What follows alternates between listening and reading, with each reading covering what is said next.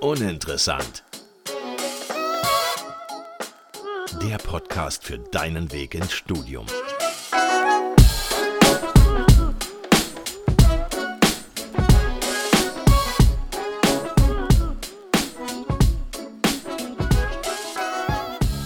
Hallo und herzlich willkommen zu einer neuen Folge Uninteressant. Mein Name ist Max Und ich bin Elias. und heute ist der David bei uns zu Gast. Genau, David Döbele. Kennen sicher viele auch aus dem Internet. Äh, David Döbele ist Influencer, Unternehmer und wahrscheinlich für viele Studierende der Coach für die Karriere in der Wirtschaft. Ähm, hat gemeinsam mit seinem Geschäftspartner Pumpkin Careers gegründet und ja, ist bekannt geworden, auch unter anderem durch seine überspitzten Videos, wo er gerne mal äh, BWL-Klischees äh, darstellt. Aber nochmal herzlich willkommen und stell dich gerne nochmal selber vor. Ja, vielen Dank äh, für die Einladung, äh, ihr beiden. Ähm, genau, ne? Hab äh, selbst äh, damals äh, studiert in Frankfurt an der Goethe-Uni und ähm, habe dann, nachdem ich so ein paar Praktika im Studium selber gemacht hatte und mein Mitgründer, der Jonas, noch ein paar mehr, haben wir so gedacht, okay, hat jetzt so alles ganz gut funktioniert, aber es war schon ein ziemlicher Pain irgendwie und es wäre, wenn wir jetzt nochmal anfangen würden, wäre es deutlich äh, praktischer irgendwie, das, das zu machen und deutlich leichter und deutlich schneller. Dann haben wir gesagt, da muss doch anderen Leuten auch so gehen, dass die gerne auf dieses Wissen zugreifen würden. Und dann haben wir erst so Offline-Workshops gemacht, haben das dann relativ schnell in Online-Format gepackt ähm, und machen das seit etwas über drei Jahren, betreuen da etwas über 1000 Leute aktiv in unseren Coaching-Programmen, haben knapp 20 Mitarbeiter. Ähm, ja, das ist das, was wir machen. Ja, sehr cool. Ähm, du hast an der Goethe-Uni studiert, hast du gesagt. Wir haben äh, schon eine Folge von der Goethe-Uni. Das heißt, wir werden heute auch nicht allzu viel über die Universität selbst sprechen, Ja, weil wir ja. natürlich dich als Person nochmal kennenlernen wollen. Ähm, wer sich aber natürlich für die Goethe-Uni interessiert, kann auch gerne in die andere Folge reinhören, so ist es nicht. ähm, genau. An der Stelle äh, haben wir gleich zum Start, damit wir dich so ein bisschen näher nochmal kennenlernen, so ein kleines äh, Quick and Dirty Interview vorbereitet. Äh, keine Sorge. Ähm, einfach vielleicht kurz und äh, kurz antworten und was als erstes in den Sinn kommt. Ähm, ich starte einfach ma- mal. Ähm, BWL oder VWL? VWL, Party oder Wellness? Wellness. VfB Stuttgart oder Eintracht Frankfurt? Ah, schwierig. Jetzt haben wir dich. Schwierig, das ist schwierig. Da, das ist schwierig. Ta tatsächlich inzwischen Eintracht Frankfurt, weil ich war VfB-Fan 2007, als sie deutscher Meister wurden, aber äh, seitdem haben die schon stark abgebaut irgendwie und dann äh, bin ich jetzt schon äh, seit, seit ziemlich langer Zeit in Frankfurt von dem Eintracht. Okay. Investmentbanking oder Unternehmensberatung? Investmentbanking, Autofahren oder Fahrradfahren? Autofahren, Auch in Frankfurt. Auch in Frankfurt. Okay. Kragen oder Kapuze tragen? Kommt drauf an, ne? In der Freizeit Kapuze, bei der Arbeit Kragen, Okay. Bier oder Wein? Wein, Arbeiten oder studieren? arbeiten. Ah, okay. Ja, cool. Äh, ich denke, wir haben dich schon mal ein bisschen näher jetzt kennengelernt, so was man über äh, Instagram hinaus oder andere Plattformen von dir weiß. Äh, sehr cool, danke dir für die Einblicke. Danke, danke. Wollen wir aber mal anfangen, so wie es bei dir losging. Ich sag mal, äh, schauen wir mal zurück auf deine Schulzeit, bevor es mit dem Studium losging. Ähm, war für dich immer schon klar, so als Kind oder auch Schüler, was du später machen willst oder wie hat sich das entwickelt? Nee, also es, äh, ich habe mir tatsächlich nie so wirklich großartig Gedanken gemacht, irgendwie, was ich machen möchte. Also ich hatte jetzt nicht, sage ich mal, mit sieben Jahren schon den Traum, irgendwie Investmentbanker zu werden oder so. Ich, ich wage mich zu erinnern, dass ich eine Weile lang äh, Jura studieren wollte. Und dann aber bin ich irgendwann, ich glaube, da war ich so 14, 15, 16 rum, bin ich so ein bisschen so auf den Wirtschaftstrip gekommen. Ähm, so mit äh, irgendwie Gemeinschaftskunde heißt es ja in Baden-Württemberg, so wo du dann Wirtschaft und Politik irgendwie hast. Das fand ich ganz interessant. Und dann habe ich so ähm, angefangen, so Bücher zu lesen zu so volkswirtschaftlichen Themen, also irgendwie so Geldpolitik und so.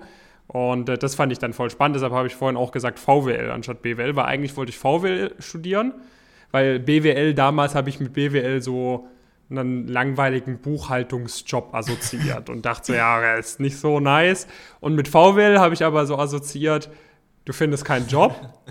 und dann habe ich, und dann gab es halt in, äh, habe ich so VWL-Rankings eingegeben und dann war die Goethe-Uni in Frankfurt ziemlich weit oben und da konnte man dann Vivi studieren und ich dachte, das ist dann das Nonplusultra als Mischung zwischen VWL und BWL und deshalb habe ich das dann studiert. Also ich bin so ein bisschen äh, da reingerutscht, würde ich sagen. Ich muss fairerweise sagen, so die ein oder andere Antwort hatte mich gerade auch nämlich verwundert und das war eine davon, weil ich hätte jetzt echt auf BWL getippt gehabt. Ja, ich fand auch die VWL-Fächer viel spannender. Also ich fand so Makroökonomie und so weiter im Studium echt super spannend. Also das BWL, also hat jetzt schon nicht so viel Spaß gemacht, muss ich Das sagen. ist krass, weil, weil wir haben gerade äh, zum Beispiel Makroökonomie und uns catcht das irgendwie gar nicht tatsächlich. Ich kann euch ein starkes Buch empfehlen von Olivier Blanchard oder so, spricht man. Also ich weiß nicht, wie man ihn ausspricht. Blanchard schreibt man ihn auf jeden Fall. Das ist irgend so ein, also ich glaube, der war auch mal richtig hohes Tier in der EZB oder so und der hat so ein richtig starkes Buch geschrieben, wo ganz viel Büchung, äh, Übungsaufgaben drin sind. Äh, und ich habe nur dieses Buch durchgearbeitet und dann, äh, ähm, ja, ganz gute Note geschrieben. Also, Ja, vielleicht sehr müssen wir drauf mal zugreifen. Dann, ja, ich, dann ja, ist ja. VWL vielleicht Große. Empfehlung. Ähm, aber das, das klingt so, als ob dann Studieren für dich auf jeden Fall immer ein Thema war. Oder wie war so der erste Kontakt für dich mit dem Studieren grundsätzlich?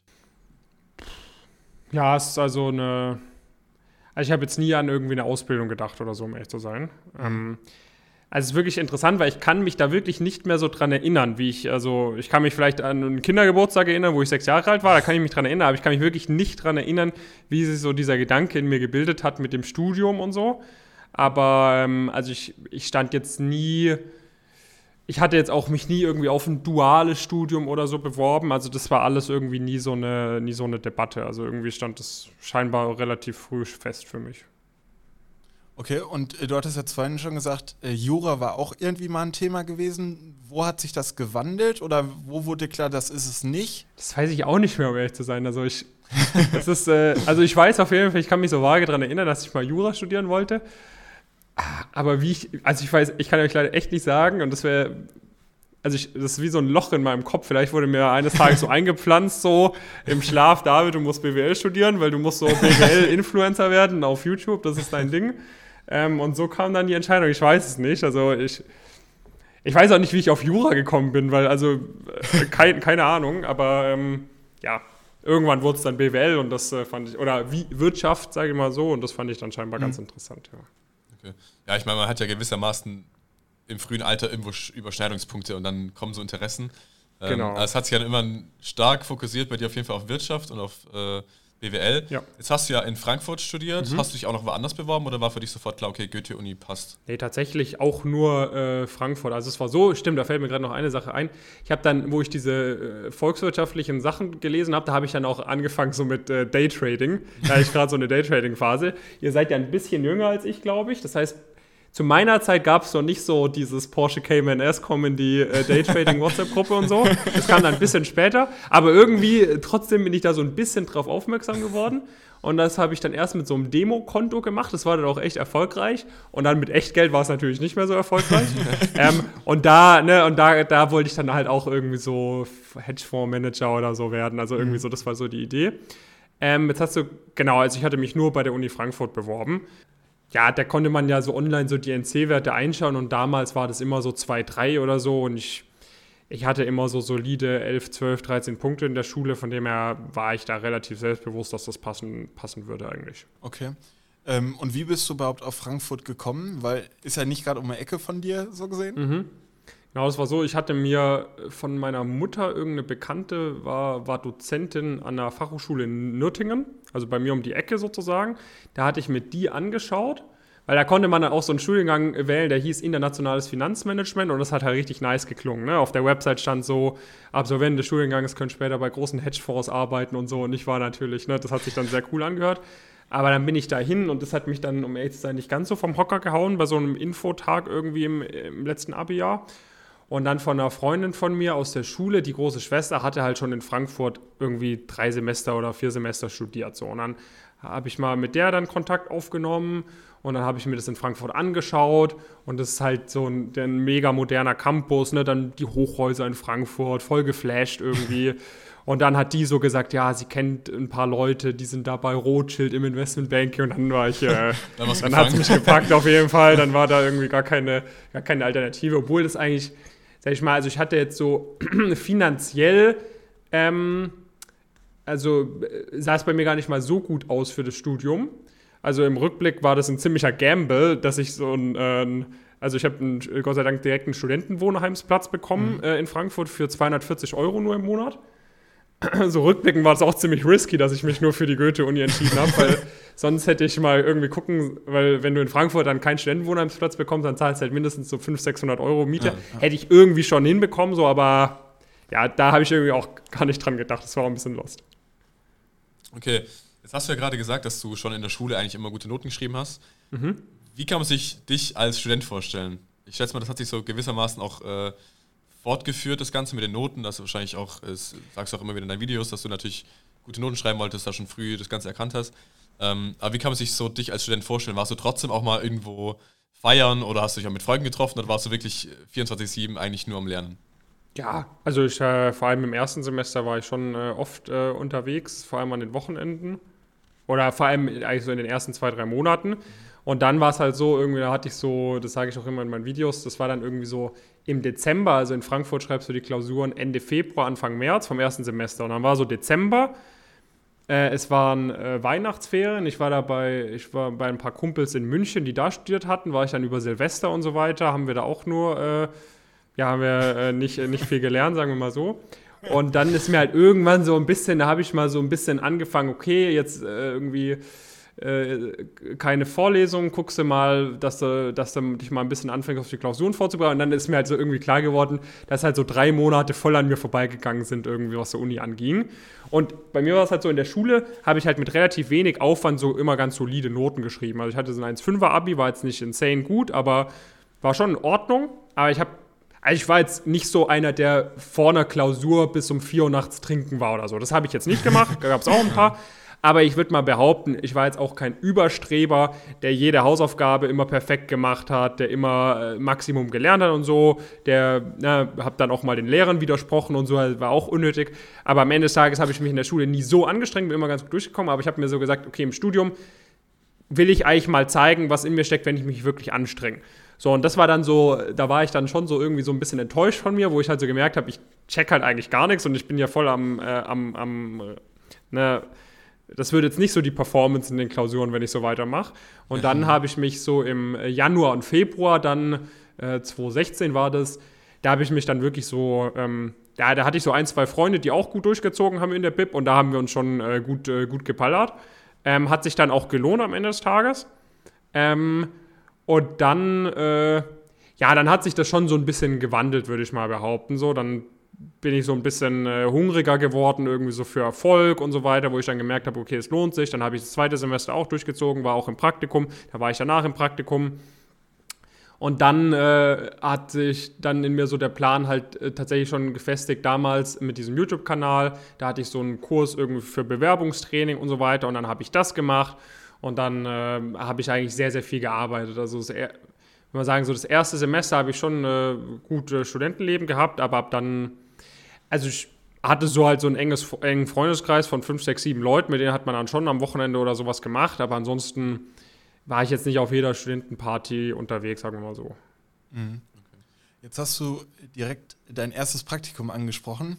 Mhm. Äh, jetzt wissen wir natürlich alle, dass du jetzt äh, inzwischen in dem Bereich äh, Coachings gibst und Leuten dabei hilfst, äh, Praktika zu bekommen unter anderem. Mhm. Aber wie war das damals für dich in deinem allerersten Praktikum? Ähm, hattest du irgendwie Wissen, äh, wie man sich bewirbt? Äh, wie lief das bei dir ab?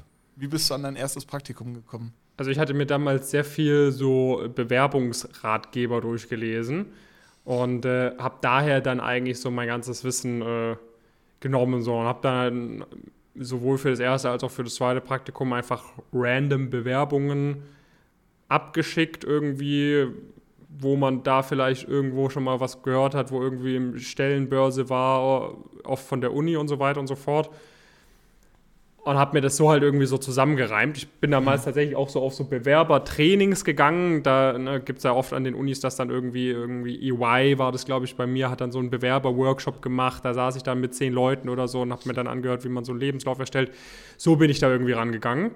Ähm, Genau, und habe mir das halt da quasi Learning by Doing immer mehr so zusammengereimt. Also ich kann mich noch so an mein, also komplett lost. Ich hatte so nach, in meinem, in meinem in meinem zweiten Semester, für nach meinem zweiten Semester hatte ich dann auch so ein, ich wusste nicht mal, was Private Equity ist, genau, aber alle haben halt so gesagt, Private Equity ist das Nonplusultra und dann hatte ich so ein, äh, da habe ich auch eine Stelle halt gefunden, die, da hieß es halt Private Equity, habe ich mich drauf beworben. Am Ende des Tages war das halt so, es nennt sich Search Fund, das ist halt eine Person, die ein Unternehmen sucht, was sie aufkauft. Das war eine Person quasi und das hieß dann Private Equity. Und da habe ich mich so beworben und dann wurde ich auch direkt zum Vorstellungsgespräch eingeladen. Ich dachte so, hä, direkt nach dem ersten Semester Private Equity, okay, läuft ja bei mir. Dann war das Vorstellungsgespräch und dann hat er irgendwie gefragt, ja, wenn du jetzt irgendwie Finanzzahlen von einem Unternehmen haben willst, wo guckt man denn danach? Und das wusste ich dann auch nicht, habe ich so Google oder so gesagt. Und also die Antwort wäre halt irgendwie so Bundesanzeiger oder so, wo das halt mhm. veröffentlicht wird. Und das habe ich noch nie gewusst. Und ich habe dann trotzdem so eine äh, Zusage bekommen und dann wurde ich so ein bisschen skeptisch. Ne? Da habe ich mir das so angeschaut und dann war das halt so in, äh, ja, war das halt kein richtiges, ich sag mal, war ein Unternehmen, ne? aber war jetzt bei dem zu Hause, war jetzt nicht so, wie ich es mir vorgestellt hatte. Aber am Ende ist, also ich bin sehr lost irgendwie da rangegangen. Äh, von dem her, äh, also hatte ich auch, also es war schon alles sehr gut, was ich gemacht habe, würde ich mal behaupten. Also meine Bewerbungsunterlagen und so weiter, die waren schon top. Und auch wo ich dann Vorstellungsgespräche bekommen habe, habe ich mich schon sehr intensiv darauf vorbereitet und so. Mhm. Ähm, aber da wird schon auch gute, gute Portion Glück irgendwie dabei gewesen sein, dass das so geklappt hat. Also das äh, zurückblicken würde ich da schon ein bisschen anders rangehen an so Bewerbungsprozesse. Aber sehr cool äh, zu hören, dass quasi bei dir die Anfänger auch irgendwie so ja, ein bisschen lost waren und, und einfach mal drauf los. Ne? Ja, und das war halt so der, die, die Intention auch für mich, dann da das mit, mit YouTube und so zu gründen und auch am Ende des Tages das zu machen, was wir jetzt heute machen. Weil es gab dann halt so ein paar äh, Karrierecoaches im Allgemeinen, ne, die du so auf YouTube gefunden hast, die dann halt so voll die breiten Bewerbungstipps gegeben haben, so ja, niemals ein Anschreiben mit der Floskel, ich würde mich über eine Einladung freuen. Mhm beenden, weil das ist, äh, ne, man muss schreiben, ich freue mich auf eine Einladung. Mit solchen, mit solchen Tipps hat man da geholfen, aber es war jetzt nicht, wie sicherst du dir ein M&A-Praktikum nach dem zweiten Semester? Dazu mhm. gab es nichts. Ne? Und man wusste, ich wusste nicht mal, was M&A ist. So. Ich wusste auch nicht, dass, ich, dass man sich da bewerben sollte oder so.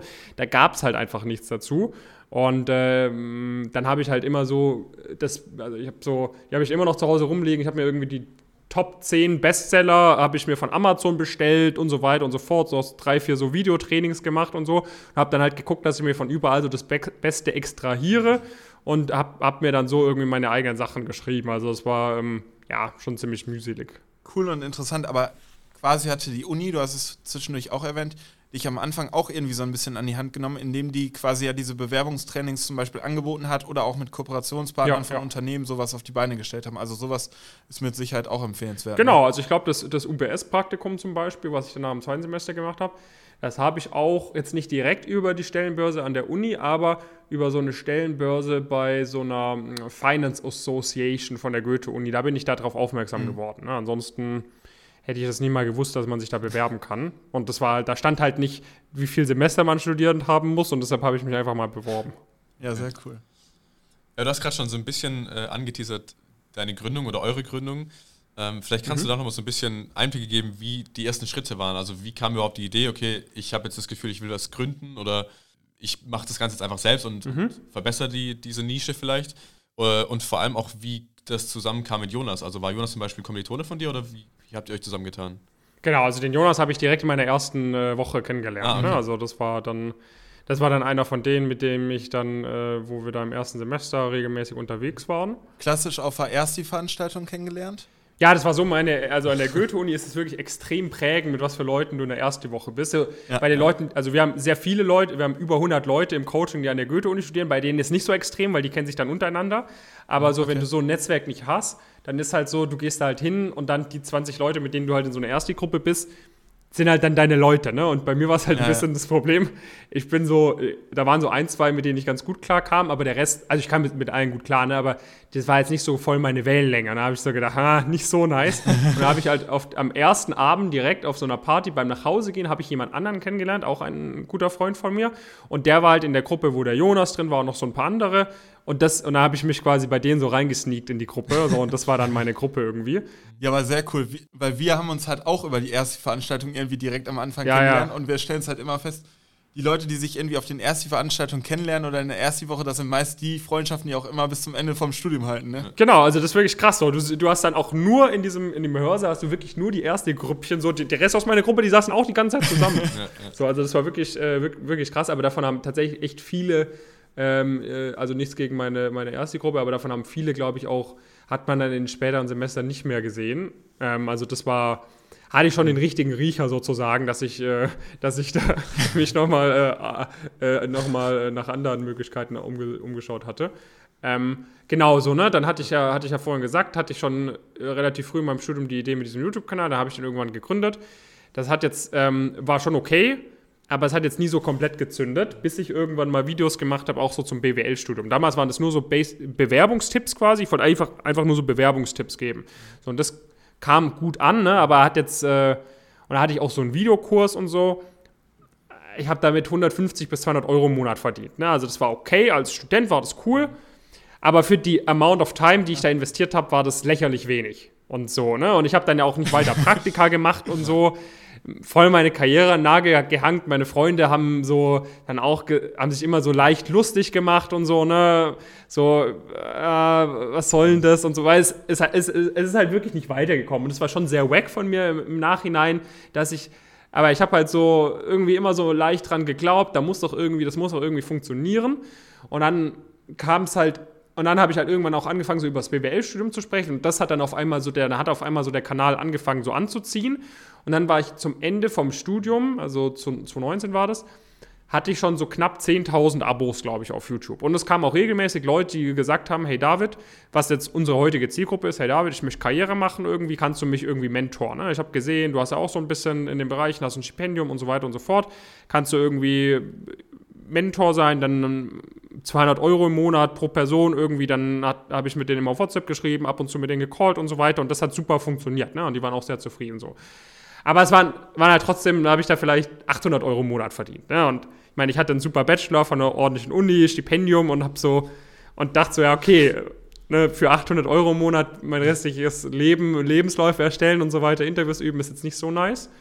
Ähm, und äh, dann hat sich das halt ganz cool ergeben, dass der Jonas halt ähnliche Erfahrungen gemacht hatte wie ich, halt auch so, nur auf ein bisschen einem höheren Niveau, sage ich mal, was die Praktika angeht, hat halt auch so gemerkt, okay, der war halt bei BCG und Roland Berger und noch im Private Equity während seinem Bachelor und hat halt so gemerkt, okay, da gibt es auch viele oder sehr wenige, die das einfach nur schaffen im Bachelor sowas. Zumindest von unserer Uni gab es damals, glaube ich, niemanden, der sowas geschafft hatte. Und er hat halt auch gemerkt, viele bereiten sich da halt einfach nicht so gut drauf vor, wie sie sich eigentlich darauf vorbereiten könnten. Und wenn man es dann halt mal weiß, wie man sich perfekt darauf vorbereitet, wäre es schon machbar, quasi das nochmal zu machen. Deutlich leichter so. Und dann haben wir gesagt, okay, wir starten, wir tun es zusammen so. Der hat dann auch gesagt, ähm, er will es mal ausprobieren. Und äh, genau, da haben wir quasi angefangen, Offline-Workshops zu machen. Das war dann quasi so ein bisschen als Art Gap-Year-Projekt gedacht, zumindest bei mir. Ähm, der Jonas hätte auch so einsteigen können, aber ich war noch, noch nicht so stark mit meinem Praktika, von dem her hätte ich auf jeden Fall einen Master machen müssen. Hatte dann auch eine Zusage für einen Master an der Uni St. Gallen und äh, habe dann aber quasi gesagt, okay, wenn es funktioniert, oder ich probiere es mal aus, ne, ist ein, vielleicht ein cooles Projekt. Mhm. Mit den Offline-Workshops war okay, aber damit, äh, das war, damit haben wir auch 0, 0 Euro, glaube ich, oder lass ein bisschen mehr als 0 Euro sein, aber nicht wirklich Geld verdient auch, ja, ja. weil das, äh, ja, die Raummieten und so weiter sind sehr hoch und dann ähm, war es auch sehr aufwendig und auf der anderen Seite war es viel zu wenig Inhalt für die Leute. Wir hätten die eigentlich noch viel länger begleiten müssen. Da haben wir gesagt, okay, Grundidee ist gut. Die Leute waren alle super zufrieden, haben uns coole Testimonials gegeben und da haben wir es quasi in Online-Format gepackt. Und äh, ja, seitdem äh, das äh, fleißig ausgebaut und so ist quasi dann so dazu gekommen. Also es war immer so ein bisschen, ne, also ich wollte jetzt nie auf Krampf irgendwie was gründen oder hatte jetzt auch nie die Idee, das zu machen, sondern es ist quasi wirklich mhm. so, okay, könnt ihr mal was dazu machen, könnt ihr mal was dazu machen. Es war am Anfang wirklich die Idee mit diesen Workshops, dass man halt so, eine, so ein Konzept entwirft und dann halt Leute einstellt, die diese Workshops an den Unis für einen halten. So, ne? Also das war so ein bisschen die Idee, das war ja damals so, da gab es dann irgendwie so Excel-Seminare an den Unis und so und dann war die Idee, dass man sowas irgendwie so zur Karriere macht. Und äh, aber dass man da jetzt so ein großes Unternehmen draus baut, was jetzt heute irgendwie so groß ist, hätten wir jetzt äh, nicht, nicht gedacht. Du hast eigentlich einen spannenden Punkt angesprochen und die Frage wirst du wahrscheinlich schon x Male gehört haben, mhm. ähm, warum du quasi dich dann für den Weg entschieden hast und nicht selber mhm. ins äh, Investmentbanking oder in die Unternehmensberatung ja, ja. gegangen bist. Und ich glaube, äh, ich, wie oft du dich dafür rechtfertigen musst, dass du heute diese Coachings äh, gibst, will ich gar nicht ja. wissen, weil es wird wahrscheinlich sehr oft sein.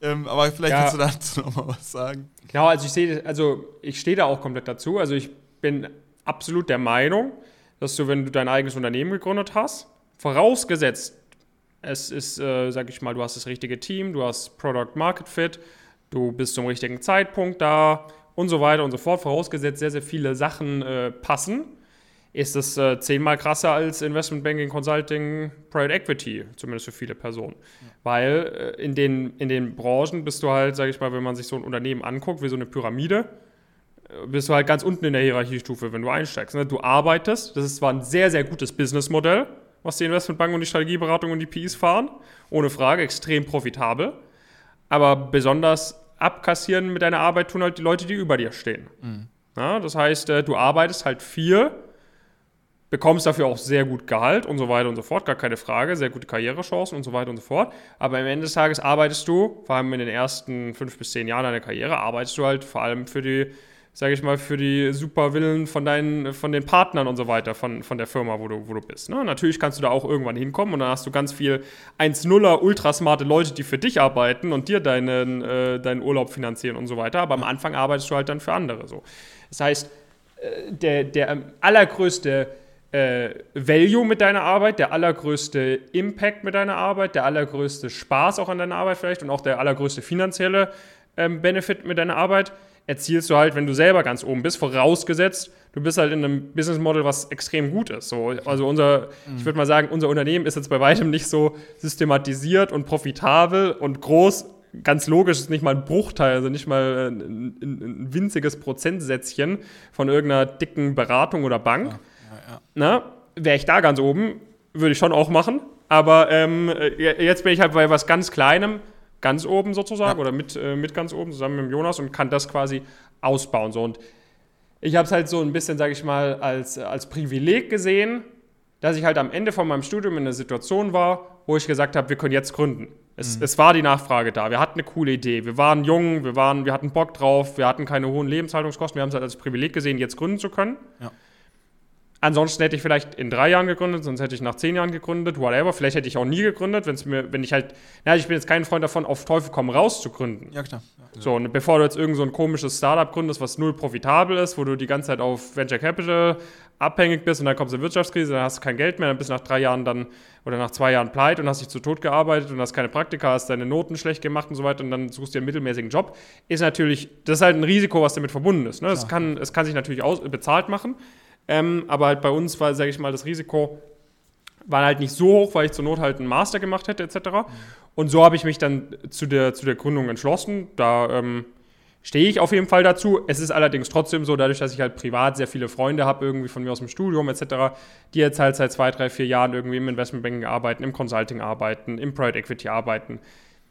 So, aktuell ist schon noch so, dass ich jetzt nichts, also dass, ich, dass man sich schon ab und zu auch mal denkt, ja, die Route wäre jetzt auch nicht schlecht gewesen, ne? weil die haben äh, deutlich, deutlich, da ist halt deutlich mehr Planungssicherheit, ähm, das Gehalt, äh, sage ich mal, also ich schütte mir jetzt noch nicht so viel Gehalt aus, äh, wie die Jungs verdienen oder mhm. Mädels. Ähm, äh, ja, ich arbeite wahrscheinlich genauso viel oder einen Ticken mehr, aber ich habe halt viel mehr, sage ich mal, nochmal Verantwortung. Ne? Ich, mhm, ich, ich schulde halt niemandem Verantwortung sozusagen oder schulde ich natürlich schon irgendwie unseren, unseren Kunden und unseren Mitarbeitern und so weiter und so fort. Aber ich habe jetzt niemanden, der mir sagt, mach das, mach das, mach das. Aber dafür bin ich halt an allem schuld, was irgendwie nicht klappt. So, ne? Ja, also es ja. ist, äh, ist, jetzt auch nicht so, äh, so ein Schlaraffenland oder so. Ähm, aber ja, also es ist halt, äh, sage ich mal, ein bisschen noch, noch äh, aufregender sozusagen. also sagen. kann man quasi sagen, du hast dir nach deinem Bachelor irgendwie so gesagt, ich gebe mir jetzt irgendwie ein, zwei Jahre Zeit, versuche die Gründung durchzuziehen, weil es in dem Moment einfach passt. Ja, auch nur ein Jahr. Also ich habe wirklich okay, ganz klar ja. gesagt, ein Jahr. Ich hätte dann zum September 2020 an der Uni St. Gallen sonst mit einem Master angefangen. Ja. Also wenn das Ding nicht äh, Ansatz, also wir hatten da zu dem Zeitpunkt schon sieben, acht Mitarbeiter. Selbst dann haben wir intern so ein bisschen überlegt, soll ich den Master machen, soll ich den Master nicht machen, mhm. damit ich noch so Brand HSG auf meinem Lebenslauf habe und so weiter und so fort. Haben uns dann da entgegen entschlossen, weil ich echt genug zu tun hatte sozusagen äh, mhm. in, in Frankfurt quasi. Ähm, aber das, äh, ja, das, das war halt schon so ein bisschen ein Thema, dass ich gesagt habe, okay, hätten wir da jetzt äh, immer noch so, sage ich mal, auf einem niedrigen Niveau rumgekrebst, äh, wie ich quasi während meinem kompletten Studium, da hätte ich schon gesagt, okay, also wenn ich es innerhalb von einem Jahr nicht geschafft habe, das Ding halbwegs äh, zukunfts äh, vielversprechend zu machen, dann, dann wird es halt auch nichts mehr. Also irgendwann muss man auch einen Schlussstrich ziehen. Ja, aber ist auch sehr cool, dass es dann in dem Sinne sogar geklappt hat. Ein anderer spannender ja. Punkt ist, du hast gesagt, ähm, hättest du zu dem Zeitpunkt nicht gegründet, hättest du vielleicht in 15 oder 15 Jahren vielleicht auch nie gegründet. Könntest mhm. du dir denn heute noch vorstellen, weil du am Eingangs gesagt hast, ähm, äh, IB ist doch größer als UB, nochmal ins IB irgendwann zu gehen? Kommt auf die Firma drauf an. Ähm, also ich, mhm. Unternehmensberatung finde ich auch sehr cool. Ne? Also es, es, gibt halt so ein, zwei Firmen, sage ich mal, vielleicht im Investmentbanking, wo ich sage, da würde ich schon eher arbeiten als in der Beratung. Ähm, aber mhm. es gibt sehr viele Investmentbanken, da würde ich auf jeden Fall, da würde ich deutlich lieber in der Beratung arbeiten als bei denen. Äh, ähm, aber es gibt so ein paar Adressen, wo die Kultur echt top ist. Und dann, sage ich mal, sind die Arbeitszeiten more or less the same wie in der äh, Beratung und du verdienst äh, deutlich mehr. Mhm. Du, äh, sage ich mal, ich bin jetzt nicht so der Fan, immer in irgendeinem Hotel zu schlafen und Bahn zu fahren und so weiter. Ich habe lieber mal so meine festen Routinen. Ähm, ja. Und ich fände halt Private Equity sehr spannend. Ähm, und da ist halt, ja, da kannst du auch von der Unternehmensberatung hingehen, ähm, aber vom Investmentbank halt auch. Ja, also, sag ich mal, in der idealen Welt hätte ich, äh, also, wenn ich jetzt nochmal anfangen würde zu studieren, meinem kleinen Bruder oder meiner kleinen Schwester oder sehr vielen Leuten, die bei uns im Coaching sind, die sagen mal noch nicht ganz wissen, was sie machen, empfehlen wir halt eigentlich immer, weil es so quasi die Praktika, die man im Investmentbanking macht, die werden halt auch für Consulting sozusagen angerechnet wohingegen die Consulting-Praktika mhm. werden jetzt für Investmentbanking nicht angerechnet normalerweise. Ne? Also du kannst, okay. wenn du, sag ich mhm. mal, auf einem Tier 3-Niveau Investmentbanking gemacht hast, dann kannst du dich danach auf einem Tier 2 oder Tier 1-Niveau, je nachdem, wie die Noten sind, welche Uni, in der Beratung bewerben. Wohingegen, wenn du jetzt nur Tier 3 Beratung gemacht hast, selbst mit Top-Noten kannst du dich in der Regel jetzt nicht bei Tier 1 und Tier 2 Investmentbank bewerben, weil die sagen, du sollst davor schon mal Investmentbanking gemacht haben. Das heißt, ich hätte mir vermutlich empfohlen, okay, ja gehst erstmal ins Investmentbanking, guckst, dass du da nach dem vierten, fünften, sechsten Semester bei einer möglichst großen Investmentbank mal eine Erfahrung sammelst. Dann hast du das mal kennengelernt. Dann machst du vielleicht noch einmal irgendwie Top-Unternehmensberatung, dann hast du das auch mal kennengelernt und dann kannst du dich entscheiden, wo du hin möchtest. So, das wäre wahrscheinlich der Plan, den ich, den ich äh, versucht hätte nachzu, nachzugehen. Ja, sehr spannend. Okay. Ich meine, gut, wenn die Gründung dann äh, funktioniert hat, dann versuchst du ja sowieso erstmal genau, das ja. äh, so gut wie möglich weiterzumachen und auch größer zu werden, schätze ich mal. Wir wollen jetzt noch mal so ein bisschen zurück äh, zu dem, was du jetzt mhm. aktuell machst und ähm, was da so abgeht bei dir. Und zwar ist es das so, dass du ursprünglich Finance und Accounting studiert hast. Ja. Jetzt bist du ja aber eigentlich schon, kann man so sagen, hauptsächlich im Marketing tätig. Klar, auch Coaching, aber ähm, du bist ja schon dafür verantwortlich, ähm, neue Leute zu akquirieren. Ähm, Gerade auch Social Media bespielst du ja ganz extrem und ja. äh, provozierst auch gerne mal natürlich, da wollen wir auch nachher nochmal drauf äh, eingehen. aber wie ist das so für dich? Also hättest du damit gerechnet, dass du auf einmal im Marketing landest oder, oder wie ist das für dich? Macht es dir auch Spaß etc.? Ja, macht schon Spaß, ne? Also es ist schon ganz lustig immer so. ähm, äh, ja, hätte ich jetzt nicht gedacht unbedingt, dass ich das so TikTok, äh, es wusste, damals gab es ja noch gar nicht, glaube ich, als ich studiert ja, habe. Ja. Ähm, hätte ich jetzt nicht unbedingt, also vor allem, ich war auch nie so ein äh, Social Media Mensch, ne? Also ich hatte nie, also ich hatte nie auf Instagram irgendwie so Bilder gemacht und so weiter. Ich konnte das so gar nicht nachvollziehen, warum das so manche Leute gemacht haben. Von dem her hätte ich mir das damals auf jeden Fall noch nicht vorstellen können. Ja, ich war da jetzt auch nicht besonders gut in der Uni. Also ja, keine Ahnung. Aber ich meine, bei uns an der Uni war es jetzt auch nicht so. Ich weiß, das ist jetzt vielleicht an der Privatuni oder an der Business School ein bisschen anders. Aber bei uns war es jetzt auch nicht, entwickle ein Marketingkonzept für ein äh, digitales AdTech-Startup und versuche das über Social Media in, äh, Neukunden zu gewinnen, sondern bei uns war es eher, mhm. ja, lernen 800 Slides auswendig gefühlt. Also das war jetzt äh, auch nicht so äh, passend zu dem, was ich jetzt heute okay. mache. Also. Es ist lustig, dass du das ansprichst, weil bei uns ist es nämlich tatsächlich eher so die Richtung, die du gerade genannt hast, weil ja. wir äh, also auch an der Privatuni studieren das ist halt schon ja, so genau, stark mit der Praxis verknüpft, dass man echt mal auch so... Genau, das ist der Vorteil. Dann nochmal zu, zu diesen Klischees, die du so krass bespielst. Das hatte ich auch äh, eingangs schon mal erwähnt. Natürlich ist das Ganze humoristisch, aber du bekommst ja auch viel Kritik dafür, weil es wahrscheinlich auch viele nicht verstehen. Aber natürlich bewusst provozierst du gewissermaßen, aber wie viel davon meinst du wirklich ernst? Also ja, das ist halt das Lustige. Also ich habe ich hab irgendwann einmal so ein Ding rausgehauen und das äh, kam halt so gut an. Dann äh, hat man es halt regelmäßiger gemacht, wo ich irgendwie so gesagt mhm. habe, warum sehen alle BWL-Studenten gleich aus? Ähm, das äh, kann ich nur empfehlen, das mal auf YouTube anzuschauen. Ja, es ist halt so ein ich meine, es funktioniert ja so gut, weil es halt schon der Realität entspricht. Ich meine, schaut euch beide an, ne? Ihr habt beide hier so einen Half-Step an und so weiter und so fort. äh, also es äh, ist ja schon äh, tatsächlich irgendwo zutreffend. Das Ding ist halt so, manche Leute meinen es halt wirklich so zu 110% ernst, ne? Und das ist dann so ein bisschen das Problem. Es gibt A, die Leute, die es wirklich zu 110% ernst meinen, die sich dann darüber aufregen, dass ich so ein bisschen als Joke auch mal mache Das ist, glaube ich, so ein Problem. Und dann hast du natürlich die Leute, die es halt gar nicht einordnen können, dass es ein Joke ist und denken, ich bin auch einer, der es so 110% ernst meint. Ja, ja. Also ich meine, ich habe schon immer so Ralf Lauren Hemden gehabt. Ne? Ich bin auch in meinem äh, in der Uni dann oft mit einem Ralf Lauren Hemd rumgelaufen. Aber ich bin halt auch mal im Trainingsanzug in die Uni gegangen. Ne? Also es ist so und jetzt nicht im Manchester United Trainingsanzug, sondern in so einem ausgeleierten äh, Trainingsanzug von, vom Fußball von früher oder so. Also, so, also die, diese Klischees sind halt lustig, weil sie halt schon der Realität irgendwo entsprechen. Und ich denke mal, deshalb findet man das halt auch lustig. Ähm, aber mir ist natürlich schon bewusst, ähm, dass man das jetzt. Ist halt so ein feiner Grad. Also ich habe schon das Gefühl, die Leute, die wirklich unsere Hardcore-Zielgruppe sind, die checken das schon. Ne, das, äh, wie das so gemeint ist, die können das schon richtig einordnen. Problem ist dann, die Leute, und dann, also es gibt, sag ich mal, einmal die, die richtige Zielgruppe, also die Leute, die Karriere machen wollen, die sich aber selbst auch, sie einfach ne, lustig sind, cool sind, die, die sich selbst nicht zu ernst nehmen, ne, die können über sowas lachen und die verstehen auch, wie das gemeint ist. Dann gibt es halt die Leute, die das irgendwie nicht checken, weil sie keinen Humor haben oder keine Selbstironie haben und es nicht nachvollziehen können, dass jemand Selbsthumor hat oder so und sich selber ein bisschen zum Affen Ja, macht, weil es halt lustig ist die machen sich dann darüber lustig.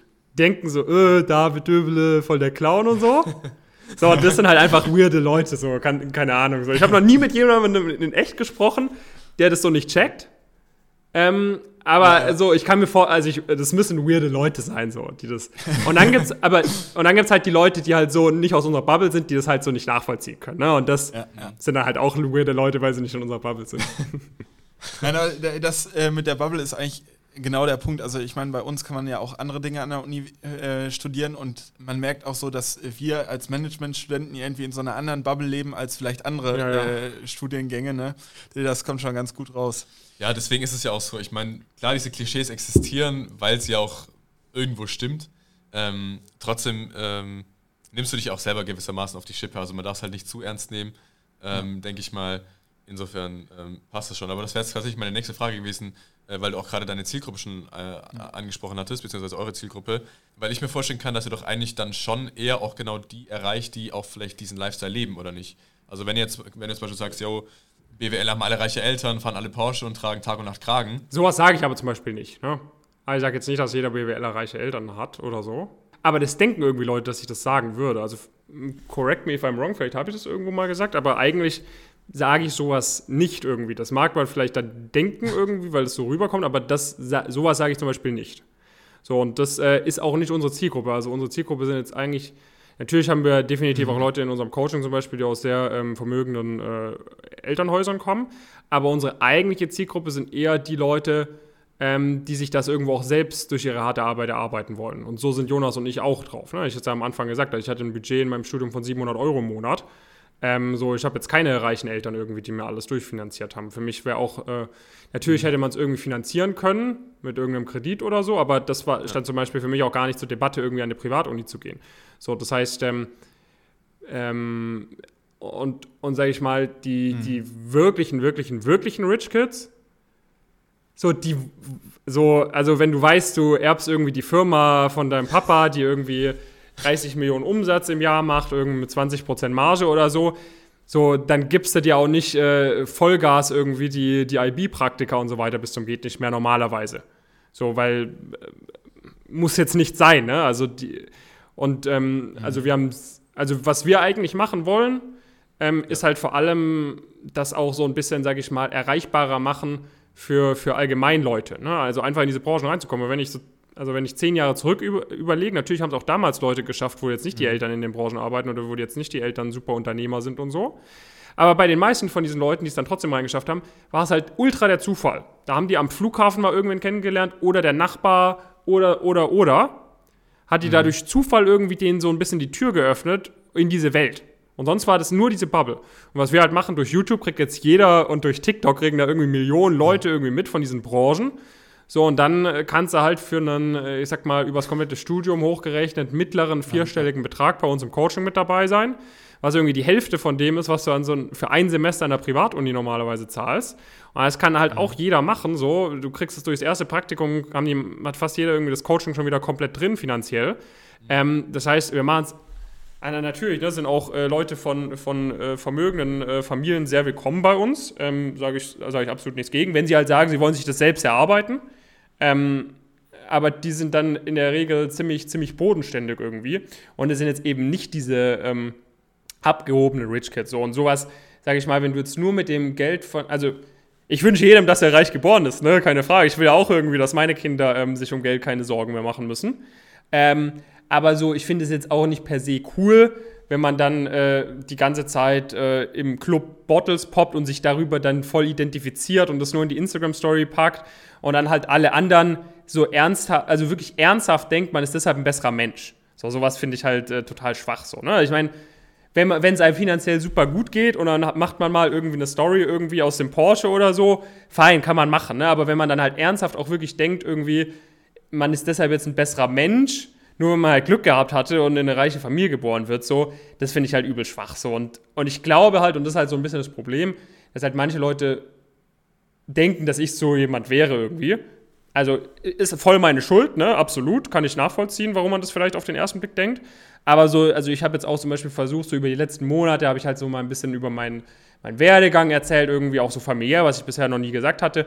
So, also da merkt man schon so, dass sich das so langsam, also das, das, ist mir auf jeden Fall bewusst geworden, so weil ich dann schon irgendwie so regelmäßig als so ein reicher Schnösel irgendwie bezeichnet wurde. Und jetzt wissen halt die Leute, dass ich kein reicher Schnösel bin.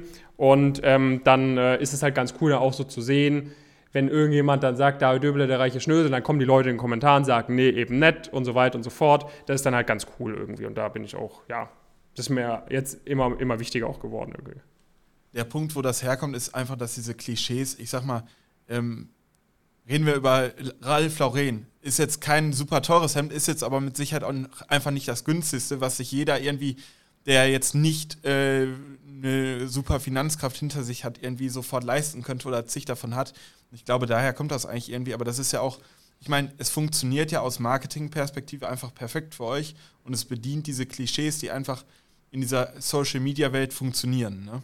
Ja, das Ding ist halt so, das finde ich halt so, das finde ich halt lustig, das habe ich auch mal in TikTok gemacht. Also, na, da fühle ich mich jetzt wie so ein richtig alter Opa schon.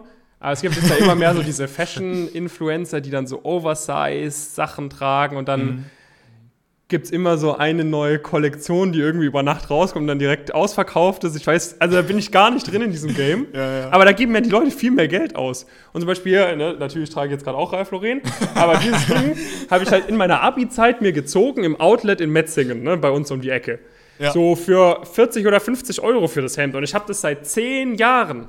Oder ne, äh, seit, sagen wir mal seit acht Jahren.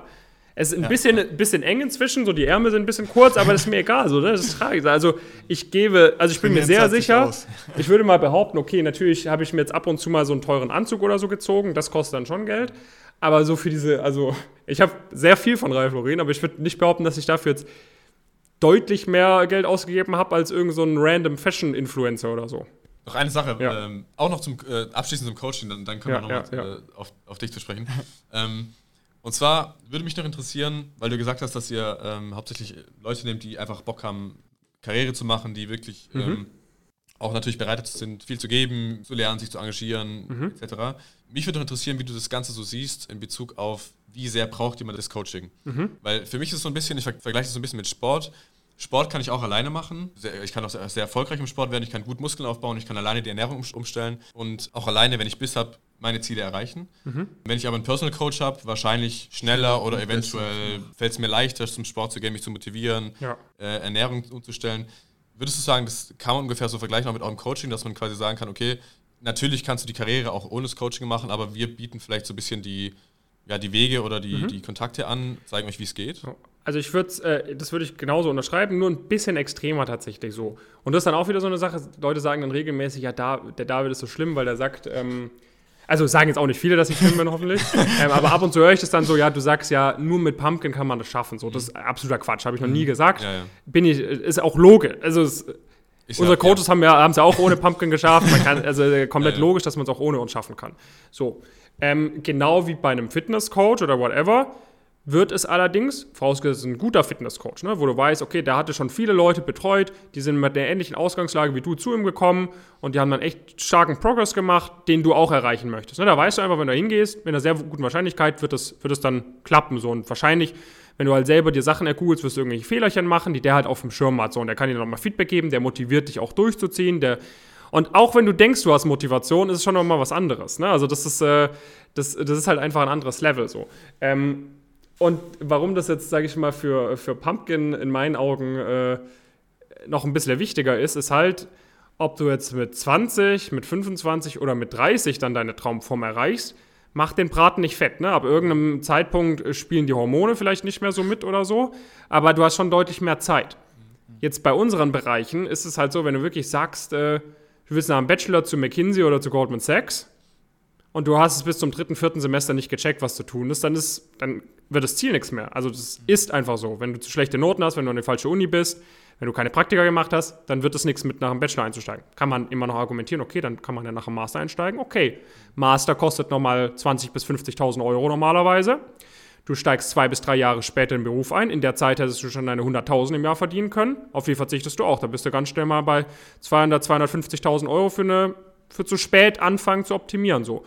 Und auch das kann immer noch nicht klappen, ne? weil ja. die Konkurrenz ist halt extrem hoch. So. Und auch, auch selbst wenn man es mit auf den Mars hochrechnet, hast du halt ein Zeitfenster, dann sind es halt fünf Jahre von Anfang vom Studium bis zum Berufseinstieg, wo du es halt hinbekommen kannst. So. Und dann ist halt der Zug also natürlich kann man auch bei einer kleinen Firma einsteigen und sich dann irgendwann hochbuckeln, bis man bei Goldman Sachs irgendwann angekommen ist. Aber dann hast du in all der Zeit ultra hart buckeln müssen. Es ist, ist auch nicht so sicher, dass du es erreichen wirst. Und in all der Zeit hast du auch nicht so viel Geld verdient und so weiter und so fort. Und wärst direkt bei Goldman eingestiegen, hättest du viel krassere Karrierechancen, wärst wahrscheinlich schon weg und bei einem krassen PI oder so. Ne? Also aus der Perspektive ähm, ist das, äh, hast du halt noch diese Zeitkomponente, die du jetzt bei so Sport oder so nicht ganz so extrem hast. Natürlich darfst du es nicht völlig falsch verlieren, sonst äh, trainieren, sonst verletzt du dich. Aber bei mir genau das gleiche. Ich habe jetzt auch so seit anderthalb, zwei Jahren so einen Fitness-Coach, sage ich mal, der mich da auch begleitet. Und seitdem mache ich richtig guten Progress, gehe regelmäßig ins Gym und so weiter und so fort. Und ich war mit 15 oder 14 das erste Mal im Fitnessstudio. Mhm.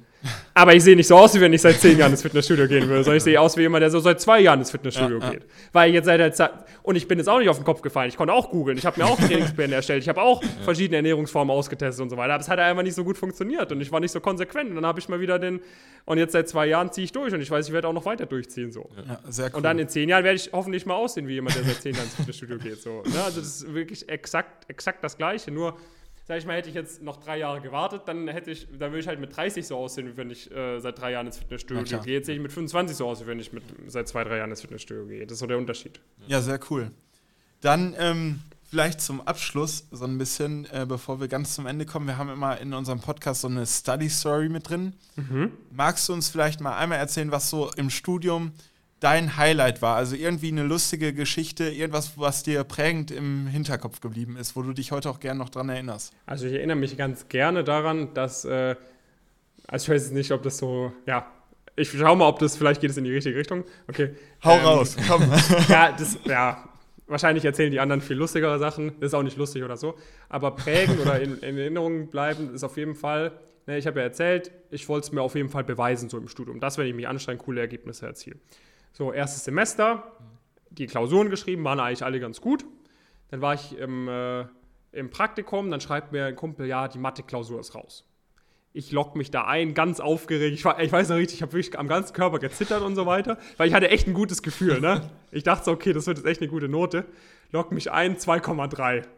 Ne? Und ich meine, der ein oder andere freut sich, aber für mich war das schon so sehr, sehr niederschmetternd damals, weil ich halt so, ich, ich habe halt wirklich gedacht, ich hätte eine 1,0 oder 1,3 oder so geschrieben, dann 2,3 und ich so, oh, Scheiße, oh nee, oh nee, weißt du, wirklich, mein, mein Selbstbewusstsein, es war wirklich, äh, also war wirklich halt kaputt, weil ich halt wirklich, weil ich bis dahin wirklich von mir dachte, dass wenn ich mich anstrenge, ich auch krasse Ergebnisse erzielen kann und es war halt so eine krasse Ernüchterung, mhm. so, dann, kam, äh, dann kamen die anderen Ergebnisse raus, die waren dann gut und dann kann man halt in die Einsicht gehen. Da habe ich mir extra einen Tag Urlaub vom Praktikum genommen, bin in die Einsicht gegangen. Und dann hat sich halt herausgestellt, irgendwie, ich blätter so die Klausur dann, kannst du halt so die Klausur anschauen und überall volle Punkte, alles, alles richtig, bis auf irgendwie bei einer Frage haben irgendwie also ein, zwei Punkte gefehlt. Hat sich halt herausgestellt, es waren irgendwie so eine fünfseitige Klausur. Oder ich glaube, sechs Seiten waren es dann. Und pro Seite gab es irgendwie 20 Punkte. Und die haben halt unten immer die, die Punkte zusammengeschrieben. Mhm. Und dann haben die allerdings, ähm, anstatt vorne auf dem Deckblatt haben die dann unten die Punkte zusammengezählt und haben eine Seite vergessen. Und dann stand da 97 von 120 Nein. Punkten anstatt 117 von 120 Punkten. Das war, der, das war der einzige Fehler. Dann, ne, dieses Gefühl, wo ich das dann realisiert habe, dann vorne hin und dann der, der, der, der, der das quasi geleitet hat, diese Einsicht hat auch so gesagt, ja, okay, hast schon recht. Und dann wurde es zu einer 1,0 äh, korrigiert. Das war ein ganz cooles Gefühl, weil dann, äh, Also hat sich die Arbeit doch noch gelohnt. ja, genau, hat sich die Arbeit auch Ja, sehr cool. Okay, vielleicht magst du noch ganz kurz einmal sagen, wenn äh, was für einen Tipp du irgendwie jungen Menschen, die jetzt äh, studieren gehen wollen, so ganz grundsätzlich empfehlen würdest oder äh, was würdest du denen mit auf den Weg geben? Ja, ich würde ich würd halt äh, mir überlegen, ob, ich, ob man das Studium quasi als äh, coole Lebenserfahrung quasi in erster Linie mitnehmen möchte oder halt als Vorbereitung irgendwie auf einen späteren äh, Berufsalltag oder auf einen, spätere, auf einen späteren Job. Ich finde beide Varianten irgendwie legitim. Wenn jemand sagt, ich will das als coole Erfahrung mitnehmen, dann go for it. Aber dann soll man halt nicht rumheulen, wenn man nach dem Studium keinen krassen Job bekommt. Ja, weil so ist, ist halt so. Es gibt halt, äh, ich meine, jeder kann jetzt, also fast jeder kann jetzt studieren irgendwie. Es gibt genug Studiengänge, wo man mit einem super schlechten Abi studieren kann. So ein Studium ist echt nichts Besonderes. Es studieren viel zu viele Leute am Ende des Tages. So, das heißt, äh, wenn man sich halt ents- entscheidet, das Studium entspannt anzugehen, dann darf man sich halt nicht beschweren, wenn irgendjemand, der eine Ausbildung gemacht hat, am Ende des Tages doppelt so viel verdient wie man selber. Auf der anderen Seite, wenn man halt sagt, man will das als, äh, als sehr gute Vorbereitung auf die Karriere äh, machen, dann ähm, ja, informiert euch irgendwie, wie ihr da vorgehen müsst. Wenn ihr irgendwie in den Bereich wollt, äh, das, was wir machen, irgendwie in, in so Top-Wirtschaftsjobs, gerne mal bei uns irgendwie vorbeigucken auf der Website. Da gibt es sehr viele Erfahrungsberichte von Leuten, die wir schon begleitet haben. Da kann man sich da so ein bisschen abschauen, was man dann so für Praktika machen kann, wann man so Praktika machen kann. Dann könnt ihr mal versuchen, das irgendwie alleine hinzubekommen. Vermutlich werdet ihr merken, es ist nicht ganz so leicht, wie es vielleicht aussieht auf den ersten Blick und dann gerne bei uns melden. Mal kurz die Werbung am Ende reingedrückt. Äh, Marketing, ne? ja, so sieht's aus. Da hat jemand das verstanden. Nein, Nee, okay. Ja, sehr cool. Danke dir schon mal an der Stelle für zum einen deine Zeit, aber auch deine sowohl privaten als auch äh, beruflichen tiefen Einblicke, die du uns und äh, den euch, Zuhörern äh, gewährt hast. Genau. Genau, vielen Dank auch von mir. Ich äh, fand es eine sehr spannende Folge, auch dich mal persönlich kennenzulernen, unabhängig von äh, de, dem ganzen Coaching. Ich hoffe, dass die Folge auch äh, Leute interessiert oder für Leute interessant ist, die vielleicht gar nichts mit dem Bereich zu tun haben oder auch dich eigentlich nur von ihrer For You-Page kennen. Vielen Dank auch von meiner Seite nochmal. Ja, danke euch. Hat mir Spaß gemacht. Und äh, ja, wer sich abseits von äh, dem ein oder anderen viralen TikTok-Video ein Bild von mir bilden möchte, darf gerne auf meinem YouTube-Kanal beispielsweise vorbeischauen, da ein paar Videos angucken. Ähm, ich glaube, dann bekommt man ein etwas holistischeres Bild äh, von mir und kommt vielleicht zur Entscheidung, dass Ja. ich nicht ganz so schlimm bin, wie man vielleicht auf den, auf den ersten Blick denken kann. Ach Quatsch, nein. Okay, danke dir und ciao. Danke Jungs, schönen Abend euch. Ciao. Ciao, ciao.